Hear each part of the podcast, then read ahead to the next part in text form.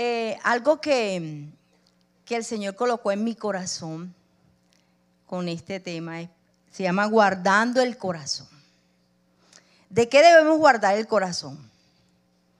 Dice, ¿por qué debemos guardar el corazón? Porque allí se asientan nuestros principios y la fuente de nuestros actos. Anote esos dos puntos importantes. ¿Por qué debemos guardar el corazón? ¿Quiénes trajeron para tomar apunte? Los felicito. Y los que no, lo traen la próxima. ¿Listo? Entonces, ¿por qué debemos guardar el corazón? Porque allí se asientan nuestros principios y la fuente de nuestros actos. ¿Sabía usted que el Señor tiene sus ojos puestos en ti? Dice, sobre ti fijaré mis ojos. No seas como el caballo y como el mulo sin entendimiento. Eso es muy importante, pero lo más, más importante es que tú pongas tus ojos, no una vez, siempre en tu corazón que tú le pongas doble guardia a tu corazón. ¿Por qué? Yo les voy a contar algo de mi vida, porque bueno, me gusta hablar de mi vida porque yo ya me di permiso de hablarle y no me da, ya no siento dolor, ya no siento nada.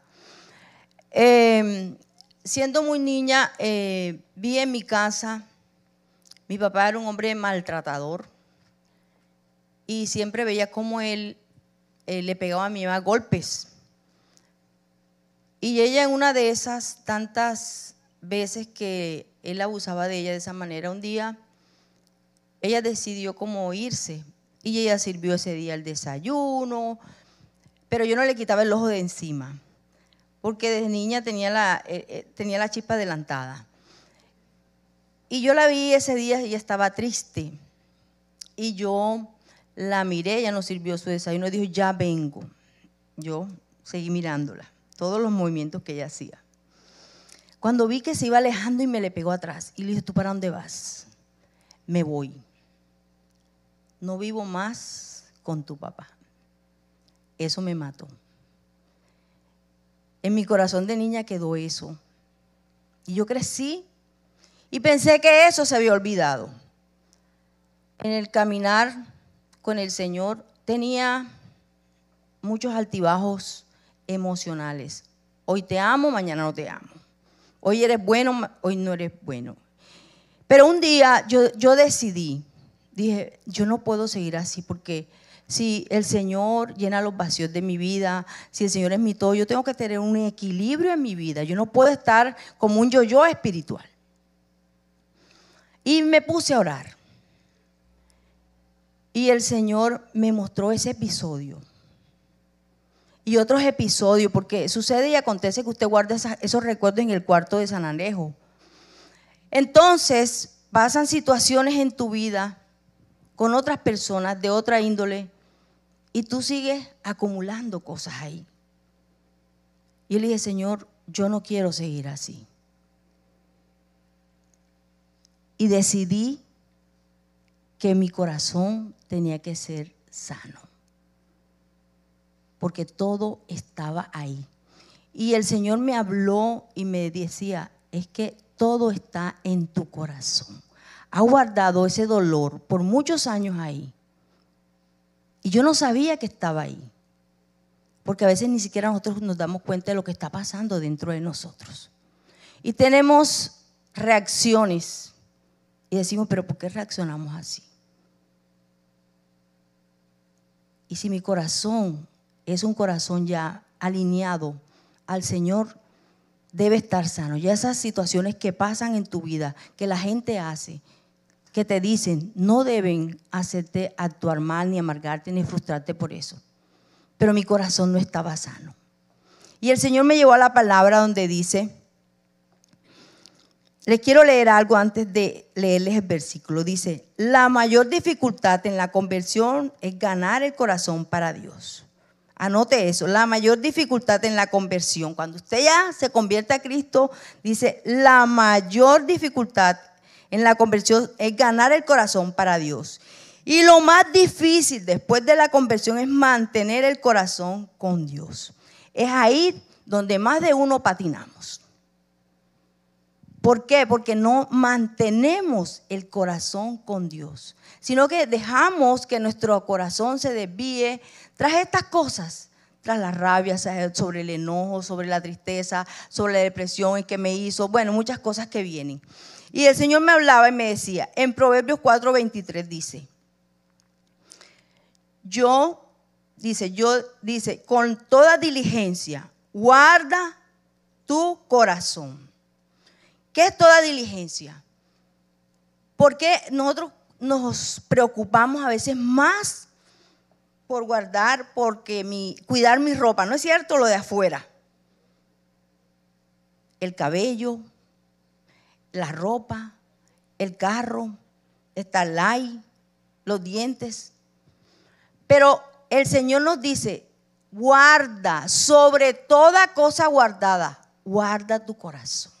Porque podemos estar muy bien por fuera, todo está divino por fuera. Pero ¿cómo está nuestro corazón? Por dentro estamos amargados, resentidos, odiando, deseándole el mal a los demás. Y el Señor no quiere lo de afuera, quiere lo de adentro. Y eso es una batalla que yo tuve que pelear yo con Dios. Duré un año para yo ganar para yo mantener mi corazón con el Señor. Porque realmente no es fácil. Eso lo logra usted orando, usted diciéndole al Señor, yo no quiero vivir así, no acepto seguir así. Yo quiero, Señor, que las cosas que pasan externamente en mi vida no me roben el gozo, no me roben la bendición, no me roben en mi crecimiento. Porque sabías que cuando hay odio, cuando hay resentimiento en tu corazón, tú te estancas. Porque eso es como un, agua eh, ahí estancada. ¿Qué pasa con esa agua? Se pudre y huele feo. Lo mismo pasa cuando tú no liberas tu corazón de tantas cosas que vivimos. Porque todos lo vivimos, no solamente yo, todos lo vivimos.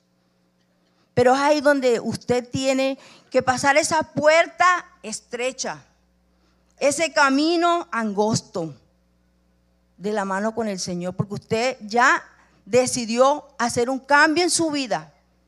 Decirle, Señor, yo quiero avanzar. Yo tomo la decisión hoy de dejar eso que no me deja crecer allá atrás. ¿Por qué? Porque eso no nos hace bien. Y yo mire por cuántos años guardé eso en mi corazón y pensé que estaba bien. Daba temas, tenía discípulas, todo lo que puede tener un cristiano. Pero mi corazón no lo había ganado ni lo había sometido al Señor, porque tenía todas estas cosas en mi corazón. Y tuve que yo meterme porque tú decides o vives toda la vida frustrado con esas cosas, o decides cambiar. Porque el Señor que dice en su palabra, dame, hijo mío, tu corazón. No te pide el páncreas, ni te pide el hígado, ni nada de eso, te pide el corazón. ¿Por qué? Porque de él emana la vida. En, este, en, esta, en esta versión dice, con toda diligencia guarda tu corazón, porque de él brotan los manantiales de la vida. Tú tienes que estar alerta a lo que está saliendo de tu corazón. Cuidarlo, ponerle doble guardia. Tú tienes que ser consciente de tus acciones y de tus reacciones. Porque en tu vida van a, gente te va a herir, gente te va a gritar, gente te va a maltratar, gente va a hablar mal de ti. Pero ¿cómo reaccionas tú ante eso? ¿Es problema del otro? Es problema mío. Y si tú estás reaccionando mal, es porque tu corazón no está sano. Y tú tienes que hacerte una autoevaluación. ¿Por qué tengo estos altibajos? ¿Por qué me da rabia? ¿Por qué vivo frustrado? Algo está en tu corazón. Entonces es ahí donde tú tienes que pelear esa batalla. Que van a pasar las cosas, pero si tú estás sano, no te va a, doler eso, no te va a llegar al corazón. Simplemente se fue y te da lástima a la persona y dice, Dios, esta persona está mal. Yo cuando la gente me, dice cosas como para ofenderme, un día le pregunté a alguien, le dije, ¿tú estás bien? Se quedó así como que no supo qué responderme. Porque educadamente le dije, ¿está? ¿Se te corrió el champú o sea, no puedes tú reaccionar mal ante esa persona que está mal internamente y te quiere llevar a lo que él es o ella es. Yo simplemente educadamente le dije, tú estás bien. Se quedó como que no supo qué decirme. Porque yo no me voy a ponerme a bajarme al nivel porque mi corazón ya hace rato lo sané, ya lo liberé de eso y no voy a aceptar que nadie más venga a dañar lo que ya gané con el Señor. Entonces es importante que tú aprendas eso. Ganar y qué? Mantener. Es una empresa que tienes, manténla. No dejes que nada de esas cosas te dañen. ¿De qué debo cuidar el corazón? Primer punto, la apostasía. Hay personas que se cansan de escuchar la verdad del Evangelio y van en busca de algo más innovador o exótico. Mire, prefieren, prefieren dejar de escuchar las verdades del Señor, la palabra de Dios, las enseñanzas de Dios que te llevan a la vida eterna por fábulas de hombre, por cosas que sucedieron. Y la apostasía es algo que, o uno, número uno, son tus pecados que te alejan de la fe verdadera de Cristo. Porque hay cosas, no, yo llevo mi vida a mi manera y yo gobierno mi vida, entonces eso te hace alejar de la fe verdadera.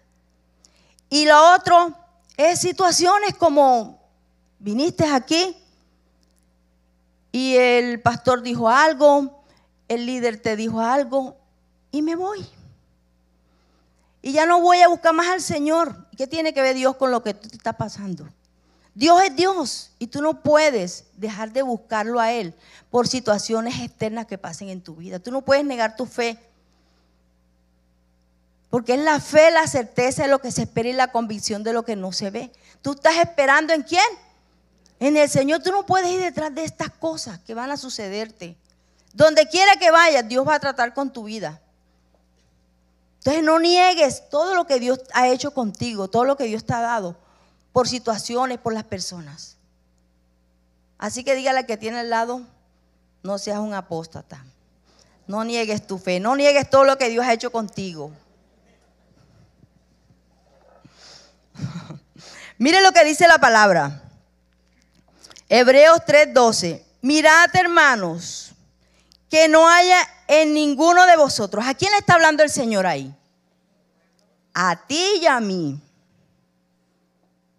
Ponte el dedito, a mí me está hablando. Porque a veces queremos, mira, te está hablando a ti, no. A mí me está hablando. Porque también muchas veces yo quise, yo ¿cómo es esto? Este que habla del Señor y se para allá. ¿Y cómo hace eso? No, Señor, yo no te voy a buscar. Señor no tiene nada que ver ahí. Yo, el Señor dice, puesto los ojos, ¿dónde? En el Señor. Y mira lo que sigue diciendo. Mirad, hermanos, que no haya en ninguno de vosotros corazón malo de incredulidad. ¿Qué es un corazón malo? Un corazón que jamás va a agradar al Señor. Se va a agradar a sí mismo. Va a buscar lo que le conviene. Va a buscar excusas siempre. ¿Y qué más sigue diciendo? de incredulidad. ¿Qué es la incredulidad? Falta de fe, falta de confianza, no en usted, no en lo que está afuera, en, en Dios. Porque la palabra de Dios dice, sea todo hombre mentiroso y sea Dios veraz. Esa palabra veraz, eh, búsquela. ¿Qué significa? Parado en la brecha. No, aunque las cosas se estén tardando, Dios va a cumplir. Dios lo va a hacer. Porque Él no es como tú y como yo. Y si eh, hay situaciones que se te presentan, siempre, Señor, ¿qué me quieres enseñar a mí? No mires para afuera. Mira, Señor, ¿qué me estás enseñando en esta situación? ¿Y qué más dice? Para apartarse del Dios vivo. No puedes apartarte del Dios vivo por las situaciones que pasan en tu vida. No puedes negar todo lo que el Señor ha hecho aquí. Alguien aquí que me diga que Dios no le ha bendecido, que Dios no ha hecho cosas grandes. Y a veces leemos la palabra de Dios y vemos al pueblo de Israel que muchos hablaron, muchos renegaron de su fe en Dios. Hicieron altares. Y dice, ay, pero ¿cómo hicieron eso? Se olvidaron de todo lo que el Señor les había dado, de todo lo que el Señor había hecho, por cosas momentáneas. Y todos lo hacemos. Pero usted tiene que pedirle al Señor hoy, Señor, mantén mi corazón hacia ti. Que nada de lo que pase a mi alrededor me haga alejar de la verdad que es el Señor. Amén. Segundo punto, la hipocresía. ¿Qué es la hipocresía? Creer en algo y luego actuar de manera contraria. Uno que usa máscaras, alguien que finge ser lo que no es. Hay una inconsistencia entre lo que piensa y se hace y se dice. Parecemos como muy buenos, ¿verdad? Muy ejemplares. No, mira, Marta se para ahí, pero es la panacea. Métetela allá de pronto. ¿Cómo es realmente su corazón? Alguien en estos días me decía, ay, este, hablaba de alguien, se dirigía a alguien, ay, ese hombre es tan bueno. Él ama cómo, cómo se sienta con la gente humilde, cómo hace esto y le regala, es tan bueno. Y yo que sabía cuáles eran las intenciones de él, quería conseguir votos, quería conseguir esto, quería conseguir lo otro. Yo dije, yo que lo conozco, no doy un peso, ¿verdad? Porque cuáles eran las intenciones de su corazón. Dice la Biblia, bueno solo Dios, de resto ninguno más. ¿Cierto? Mire qué es lo que vemos de afuera. ¿Realmente en su corazón estaba ser bondadoso, generoso? No. Entonces, con sus hechos, negaba lo que realmente estaba sintiendo en su corazón. Porque estaba aparentando una cosa que realmente no era. Y mire lo que dice la palabra de Dios. Ezequiel 33 de 31 a 32. Y vienen a ti como viene el pueblo. Se sientan delante de ti como pueblo mío. Y oyen tus palabras y no las hacen, sino que siguen los deseos sensuales expresados por su boca. Y sus corazones andan tras sus ganancias. Y aquí tú eres para ellos como la canción de uno que tiene una voz hermosa y toca bien un instrumento y oyen tus palabras, pero no le ponen en práctica. Esas palabras simplemente le estás lanzando eh, perlas a los cerdos, porque esas palabras no llegan al alma y no llegan al corazón de las personas. Simplemente son oidores olvidadizos. Simplemente van detrás del milagro. Yo veo mucha gente que a veces lo ve uno que viene, mejor dicho, juicioso a la iglesia. Y de pronto ya, después que Dios le dio la bendición, lograron lo que ellos buscaban del Señor. Chao contigo, si te vi no te conozco. Otros que hablan en lenguas, que predican, que profetizan, pero van detrás. La oración te vale tanto.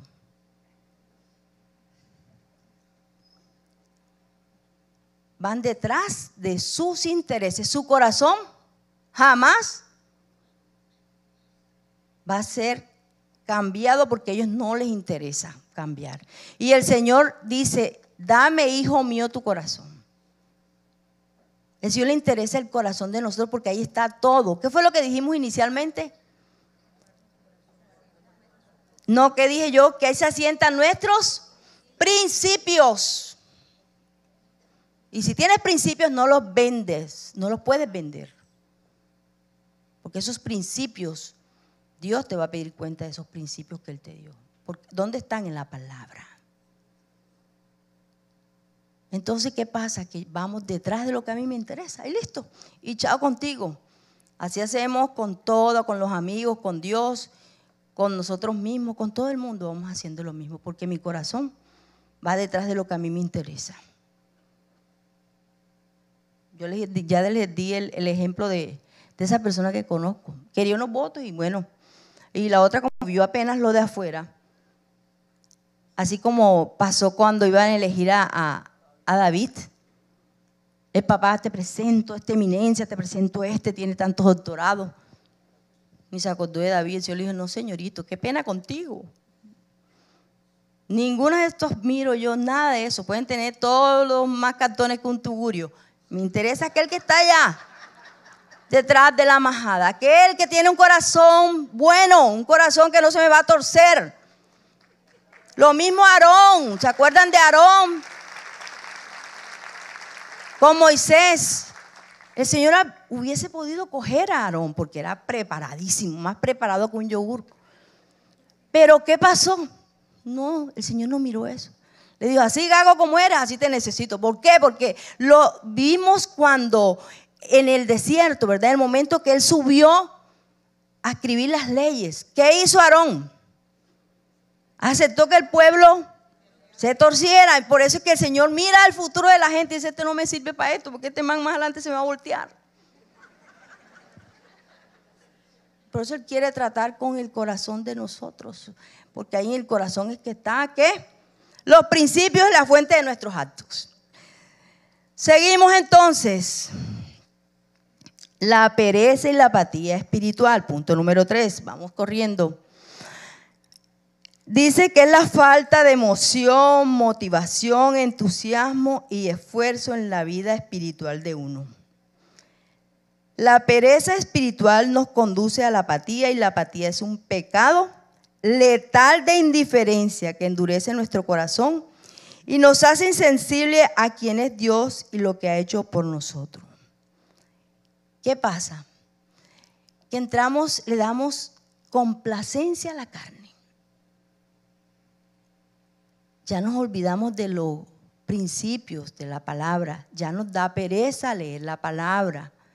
Nos encanta durar horas y horas en Netflix, en Internet, conectados al WhatsApp. Y a veces venimos a la iglesia y estamos ahí. Yo digo, Señor, ¿para qué viene esa persona aquí a, chatear? Nos da pereza, pero cuando nos toca orar, nos toca leer la palabra. Ay, no, que pereza, mucho tiempo. Dos minutos y ya. La oración del minuto de Dios. Pero sí perdemos mucho tiempo en las redes sociales. Sí perdemos mucho tiempo durmiendo. Empezamos con el Señor, con ese brillo. Yo cuando veo a la gente así, Dios, Dios, ten misericordia que no se que no se le apague ese fuego. Porque esto es de ser y parecer y permanecer. Es cierto que nos vamos a, hay momentos que nos da pereza, nos da, pero nos tenemos que pellizcar. ¿Qué les dije inicialmente? Que tienen que ser mantenerse. Después de la convicción, hay que mantenerse, mantenerse. ¿Y cómo se mantiene uno? Orando, leyendo la palabra, ayunando, pellizcándose. Bueno, porque estoy tanto tiempo metido en las redes, voy a orar. A mí me tocado muchas veces porque a todos nos pasa. Yo le voy a decir, ay, no, yo soy la panacea. No. A veces me, yo, Dios, tengo tanto rato aquí metido, apago eso y me pongo a escuchar alabanza. Porque entonces para volverme a conectar no es fácil. Después que usted ha visto tanta basura, no es fácil usted conectarse otra vez con el Espíritu Santo. Pero inmediatamente ¿qué debemos hacer?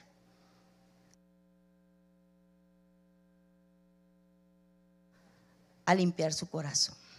¿Listo? Dice la palabra de Dios. En 2 de Pedro 1 del 5 al 10. Esfuércense ahora por mejorar su vida así, dos puntos. Empiece que vamos a hacer una torta bien rica. Dice, a la fe, añádele un carácter digno de admiración. Templado. Parado en la brecha. Estoy pasando momentos difíciles, pero tengo el carácter de Cristo. El Señor lo iba a crucificar, pero él estaba seguro para dónde iba. Usted tiene que estar seguro quién es Dios en su vida. ¿En quién ha creído? ¿Y qué más sigue diciendo? Al carácter digno de admiración añádale, ¿qué? Conocimiento. Al conocimiento añádale, ¿qué? ¿Qué es dominio propio?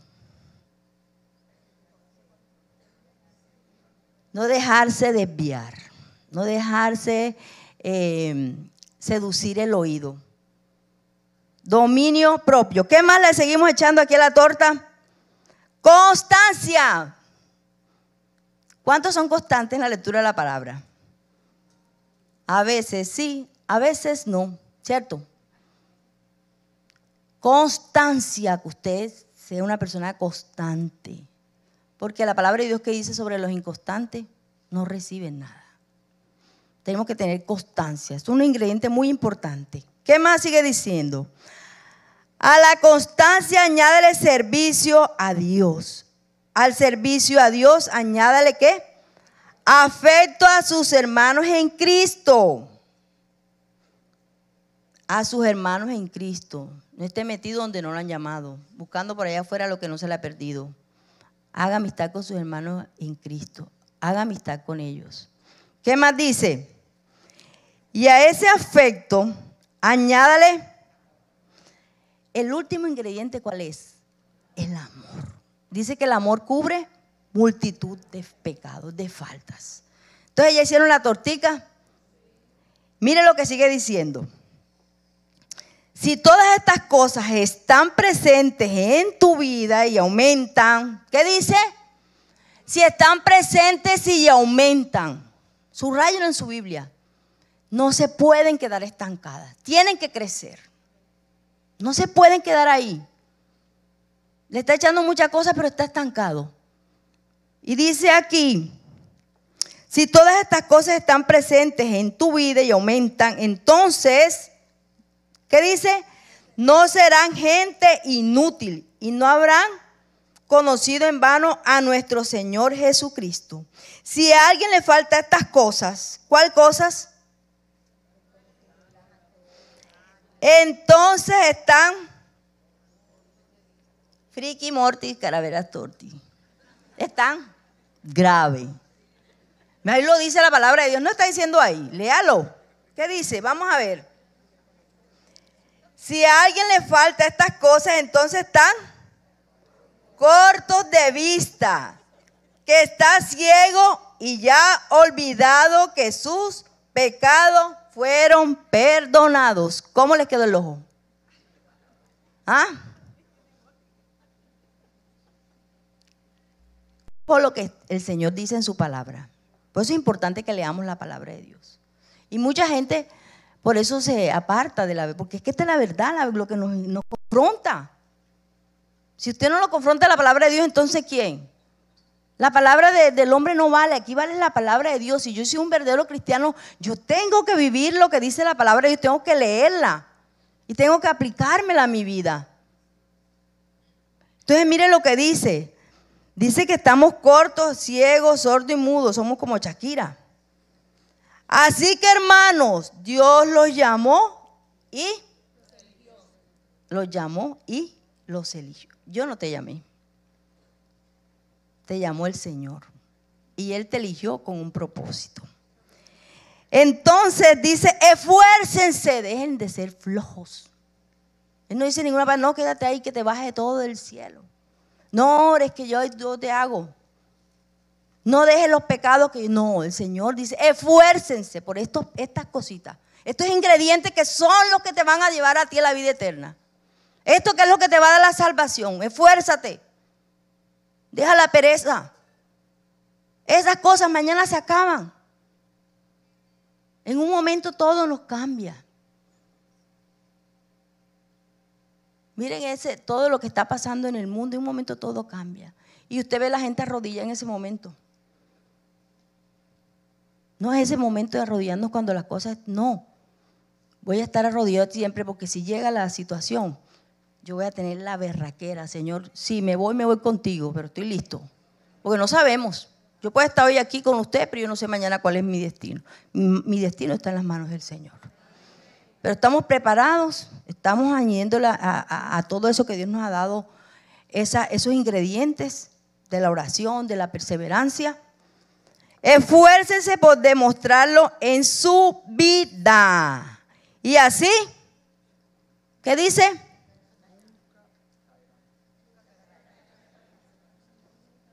¿Mm?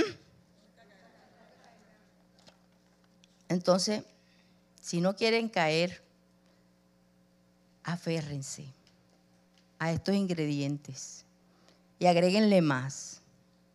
Agréguenle más. Tiempos que requieren un cuidado especial del corazón.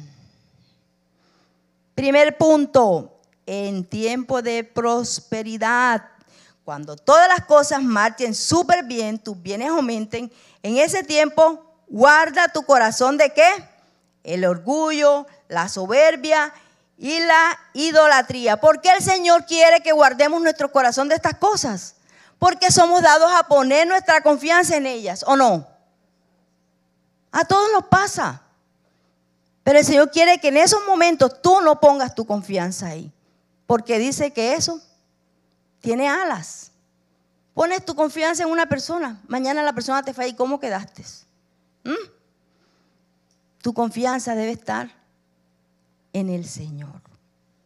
Entonces por eso Él nos advierte en tiempo de prosperidad, cuando todas las cosas te vayan bien, cuando todo esté, tu matrimonio esté sobre ruedas, económicamente estés bien, no guarda tu corazón, guárdalo, guárdalo, porque si no, se desvía. Y te vas detrás de esas cositas.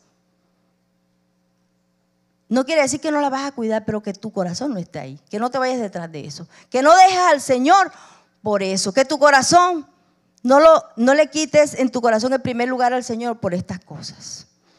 Y dice la palabra de Dios en Deuteronomio 32, 13 al 15. Él lo dejó cabalgar sobre tierras altas y saciarse con las cosechas de los campos.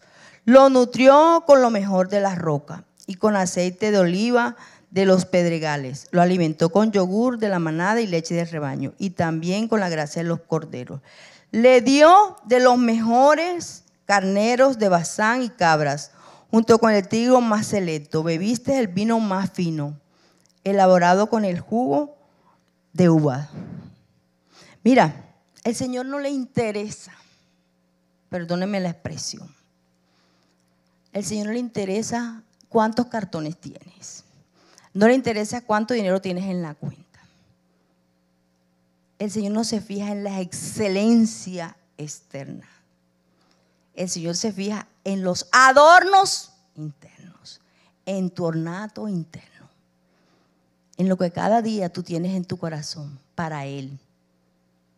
Eso es lo que Dios quiere. Entonces, ¿qué pasa? Que después que el Señor nos da todas esas cosas, nos bendice, nos ayuda, nos sostiene. ¿Qué hacemos? ¿Qué hacemos? Nos olvidamos, ¿verdad? Y eso a todos nos pasa. A todos nos pasa. Dice, bebiste el vino más fino elaborado con el jugo de las uvas. El Señor te ha dado tantas bendiciones. ¿Y qué hacemos después que estamos bien? Que nos, ¿Qué quiere decir que te engordaste? No quiere decir que aumentaste de peso, no. Espiritualmente estás bien, tienes eh, un, bien, un matrimonio bonito, tienes un ministerio, tienes muchas bendiciones. Y después te enalteces, crees que lo lograste porque tú eres el doctor, la doctora, por tus fuerzas. Y es donde el Señor quiere liberarnos a nosotros de todas esas cosas que no le agradan a Él. Seguimos entonces, segundo punto, en el tiempo de la adversidad. ¿Sabías que las aflicciones son obreros que Dios usa para tu vida? ¿Quién sabía eso? ¿A quién le gustan las aflicciones? ¿Cierto que no? Pero yo te quiero decir hoy, no te vas a poner triste.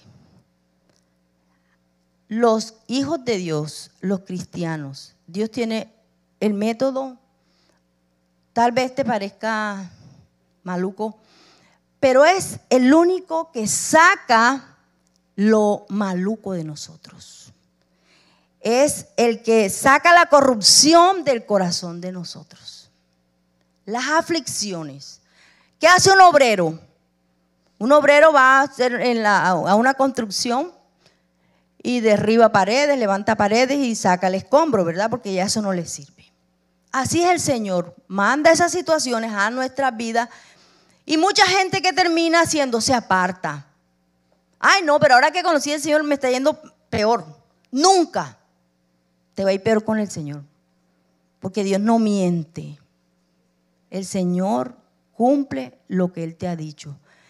Pero para que tú puedas ser ese hombre con ese corazón que Dios quiere, debe de sacar esa corrupción, eso maluco que hay en tu corazón para poderte dar más. ¿Por qué? Porque el Señor no echa vino en un odre viejo.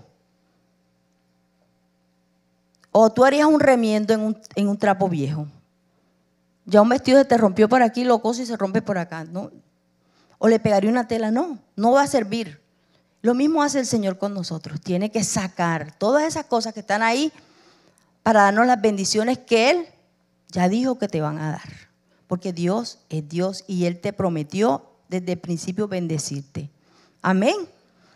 Y dice su palabra, porque las aflicciones no salen del polvo ni la molestia brota de la tierra, pero como la chispa se levanta para volar por el aire, así el hombre nace para la aflicción.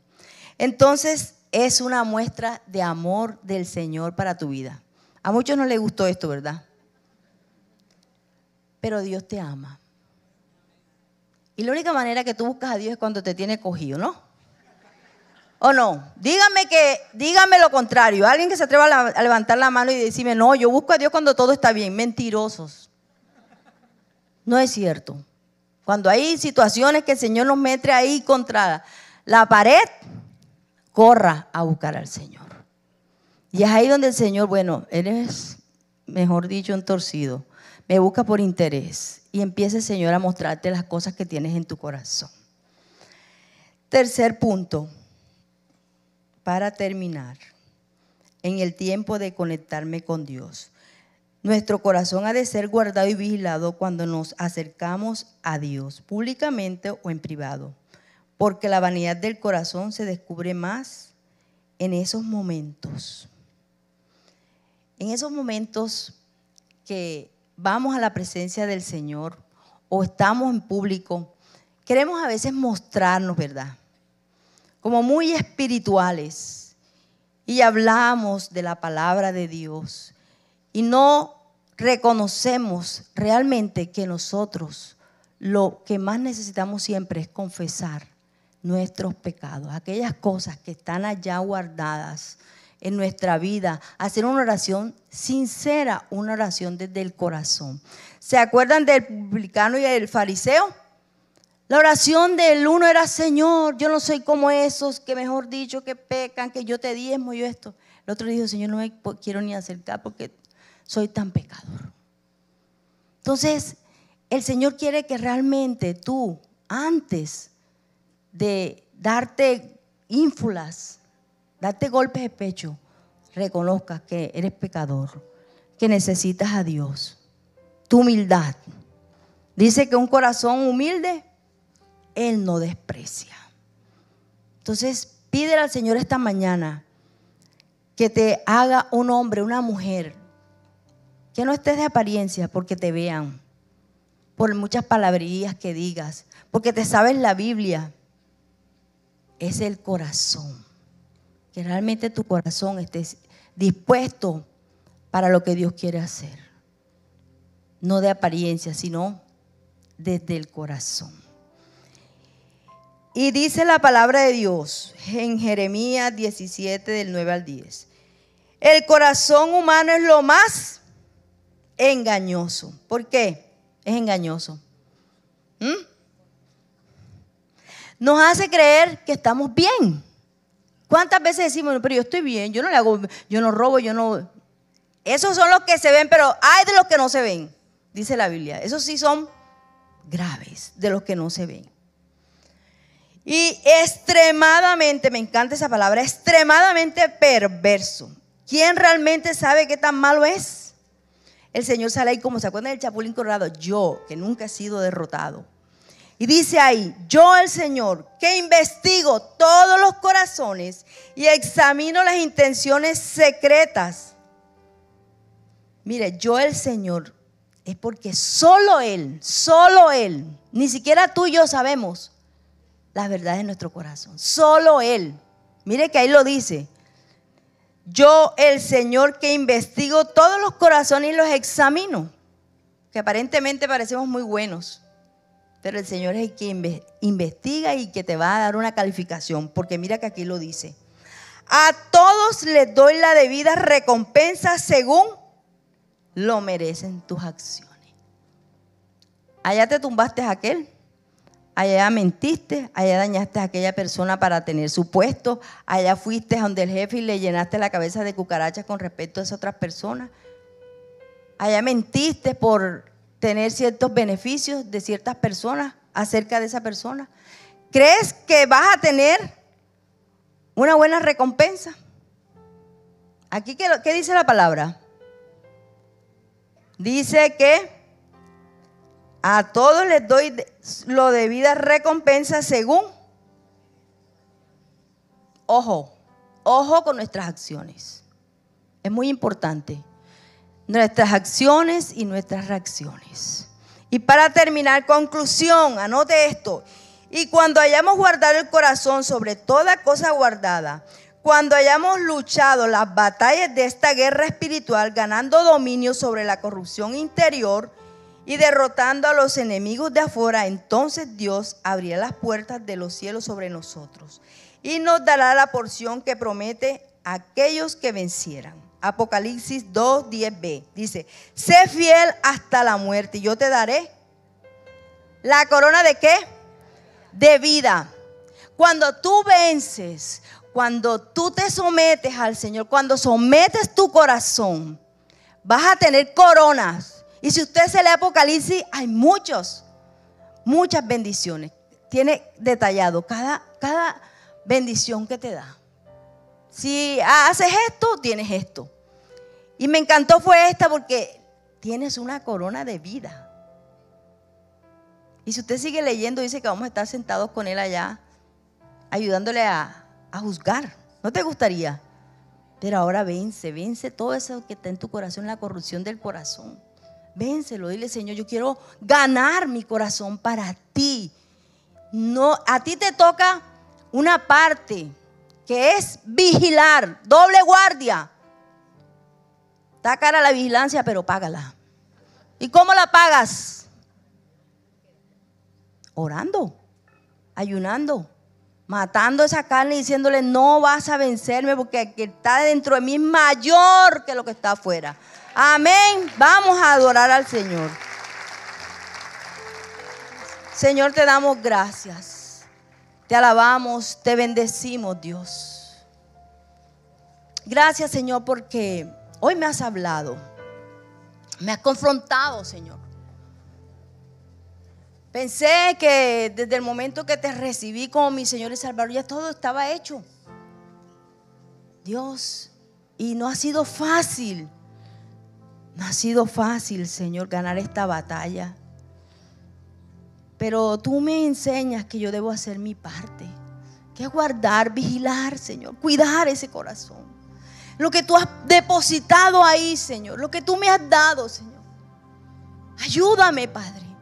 Perdóname porque me he fijado en las personas que se dicen ser tus discípulos, dicen ser tus hijos. Dicen, Señor, que llevan tu nombre, Padre, pero te niegan con sus actos. Y Señor, he negado mi fe. He dicho, no, no quiero saber nada de Dios. No quiero saber nada de la iglesia. Porque Señor, quité mi mirada de ti. Perdóname. Pero hoy, Señor, decido mantener mi corazón contigo, Señor. Porque tú eres, Señor, la fuente de mi vida. Tú eres, Señor, el que me bendices. Perdóname porque, Señor, a veces te he querido impresionar porque diezmo, porque ofrendo, porque hago tantas cosas. Y creo que mi corazón está bien delante de ti. Te pido perdón. Pero tú ahí me has dicho que el corazón es engañoso. Que solamente tú lo conoces. Y hoy te pido, Espíritu de Dios, muéstrame. ¿Qué está mal en mi corazón? ¿Qué no te agrada de Él? Yo quiero, Señor, que mi corazón se adhiera al tuyo, hacer tu voluntad. Quita las malas intenciones de mi corazón, quita toda la amargura, todo el odio, el resentimiento, todas esas cosas que dejé que llegaran, Señor. No, no velé, no oré, no las eché fuera, sino que les abrí la puerta. Y abrí la puerta al odio, al resentimiento, a, la falta de perdón, al que le habló mal de mí. Le abrí la puerta, Señor. Y hoy son inquilinos ahí en mi corazón, pero hoy los he hecho fuera en el nombre de Jesús. Échalo fuera en el nombre de Jesús. Dile, Señor, ayúdame. Que he sido perezoso. He durado tanto rato, Señor, pegado en, en esas redes sociales. Viendo tantas cosas, Señor, que lo que han hecho es alejarme de ti, Señor. Negar tu fe, perdóname, Señor. Porque he puesto mi mirada en aquel, Señor, que tiene muchas cosas materiales. Pero Señor, no te tiene a ti. Su nombre no está escrito allá en el libro de la vida. Ayúdame a entender que en tu presencia, Señor, es que puedo comprender cuál es el destino de las personas que no te buscan, que no te aman, que no te obedecen. Que todo eso es pasajero, Dios. Yo no quiero nada pasajero en mi vida, quiero la vida eterna. Ayúdame a luchar por ella, Señor. A perseverar para tener esa corona que tú me has prometido aquí en tu palabra, en el nombre de Jesús. Te pido, Señor, que en tiempos de, riquezas, tanto espirituales como físicas, yo no me aleje de ti, Señor. Guarda mi corazón del orgullo, de la soberbia, del egoísmo, Señor, porque me, me, das tanto. Señor, cuando no tenía, era más dadivoso, era más gentil. Y entre más cosas me da, Señor, me he vuelto más egoísta. He cerrado mi puño para no bendecir a otros. Perdóname. Libérame de la tacañería, Dios, en el nombre de Jesús. Y te pido, Espíritu Santo, que en el tiempo de la adversidad, en esos tiempos difíciles, yo entienda que son tus obreros trabajando para sacar de mí la corrupción. Para sacar de mí, Señor, aquellas cosas que no te sirven para mi crecimiento, aquello que me ha estancado, Dios. Enséñame, Espíritu de Dios, que mi corazón pueda percibir tus enseñanzas. Que todas esas cosas que, que me han dolido son para sacar el odio, el resentimiento y ponerme a cuentas contigo y con las personas que están a mi alrededor. En el nombre de Jesús. Y ayúdame, Señor, a ser un hombre y una mujer correcto delante de ti, Señor. Que yo aprenda a sembrar para el espíritu y no para la carne, porque en la carne hay corrupción. Yo no quiero seguirme corrompiendo, Señor, creyendo que estoy bien delante de ti, dándome alardes de que yo sí, yo diezmo, yo hago muchas cosas. Pero ¿cómo está mi corazón delante de ti, Señor? Ayúdame a ser, Dios, ese hombre, esa mujer sencillo que lleve a ti el dolor, la tristeza, la sencillez, que yo pueda confesar, Señor, cómo me siento, que yo sea sincero, Señor. Esa oración desde el corazón. Ayúdame, Espíritu de Dios. Yo quiero que mi nombre esté escrito en el libro de la vida. Yo quiero que tú me dejes esa corona de la vida, Dios, de la vida eterna. Ayúdame a ser perseverante. Ayúdame, Señor, a tener tu carácter. Ayúdame a tener esa fe. Ayúdame, Señor, a tener amor, Dios. Por tu obra, amor por ti, amor propio, amor por el prójimo, Señor. Ayúdame, Espíritu Santo. Solo tú conoces mi corazón. Y ahora levante su mano y dígale, Señor, bendice mi vida, bendice mi corazón, en el nombre de Jesús. Gracias, Padre, gracias, Hijo, gracias, Espíritu Santo. Y dile, si acaso, dile, vamos a decirle,